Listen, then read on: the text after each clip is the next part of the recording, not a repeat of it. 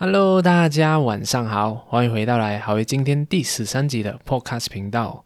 那么今天呢，我想要特别跟大家聊一聊有关于合作这件事情。为什么会想要跟大家聊这件事情呢？因为其实啊，我们人与人之间的合作呢，才是促进自己发展，才才是促进自己呃可以变得更好、赚更多钱的一个最重要的一个因素。因为我们一个人的能做的事情是非常有限的，但是合作的情况下呢，我们就可以创造一间非常好的公司，非常伟大的公司。OK，那我想要跟大家聊一件事情，主要是因为其实我自己本身也因为不敢跟别人合作，或是自己的自我保护意识过强，而导致呢我错失了很多的机会，而导致呢我就是无法很好的去发展。OK，那在这边我想跟大家讲啊，我是如何突破跟别人合作的这一个呃什么门槛，或者是一个内心的一个障碍的。就是在几年前呢，我有遇到过一个非常厉害的人，就是那一种，呃，你知道吗？他的那个气势，他的气场就非常的强，就让你跟他聊天的时候呢，是有非常强烈的那个压迫感的。但是你知道他是一个非常厉害的人，但是如果你跟他在一起久了，你也会变得非常的呃厉害的那种感觉，就是你说了几个字之后呢？他已经知道你在想什么了，不不晓得大家有没有遇过这样的一个人，就你说了几个字之后，你他已经知道你在说在想什么，你的那个内心的想法是怎样的。我就有遇到这样的一个人，然后他就发现我呃就是迟迟不跟他合作，就是因为我对他还是有非常大的这个戒心，然后我害怕伤受受到伤害，跟他合作之后，所以呢，就是你要跟别人合作，所以你自己对于这个人的信任。呃，是必须要有足够强大的，那至少你自己本身要懂得去信任别人嘛。那我自己本身就是对于别人的，对于信任别人呢，是非常的，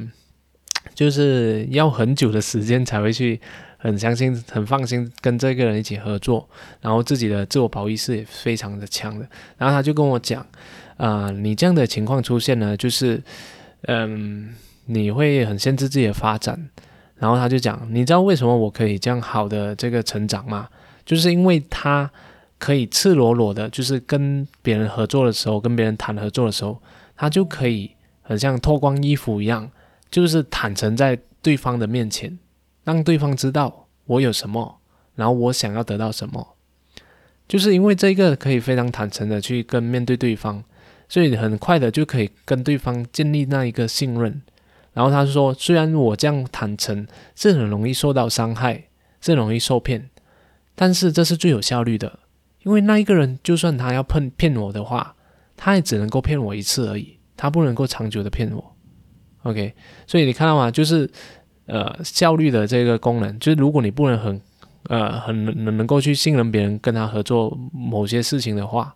那你的那个人生的效率就会是非常的低下的，因为很多事情我们都需要透过别人来完成的，比如很像我们的这个会计，我们的我们很像你今天做生意，你要有会计，然后你可能你做生意你需要请一些员工，那如果什么事情你都要自己呃抓得很紧，抓得很严，无法把那一个责任把那一个信任交给对方的话，那你就会做得非常的那一个累，然后有时候机会来临的时候。你又在怀疑这个对方到底他会不会骗了我，然后外面有这样多的坏人，这样的一个想法就让你错失了很多的这个机会。OK，所以他就告诉我，其实世界上有百分之九十九的都是好人，所以我们要相信世界上其实真的是有百分之九十九的都是好人。当你有这样的一个信念的时候呢，其实你的世界就会开放很多了，你就会。你就会很好的去发展自己的东西，要不然的话，你就一直自我限制，就不想跟别人合作，不想跟别人去做交易等等的，所以你就会觉得世界上大多数都是坏人嘛。但当你有这个世界上百分之九十九都是好人的时候呢，你就会更愿意去跟别人合作，来完成更更伟大的一些事情。然后啊，虽然讲到这个，我们要相信别人，那要怎样去跟？另外一个伙伴或者是朋友一起创业、一起开立公司呢，或者是呃跟新的一个人就是加入我们一起来共同啊建造一个事业事业，或者是共同建造一个项目。那我觉得使命这个东西是非常重要的啊，就是共同的理念是非常重要的。因为如果你们两个人共同理念不一样，一个人想要走东，一个人想要走西的话，那只能完成一个短期的利益，那我们的合作就终止。这样的一个合作是不值得的，就是因为你要花一些时间在这一个项目里面嘛，但是呢，它又不能长期的发展，所以是不值得。所以就觉得，如果是这样没有长期的这一个理念的话，那就不需要就是坚持下去，是浪费你的很多时间的。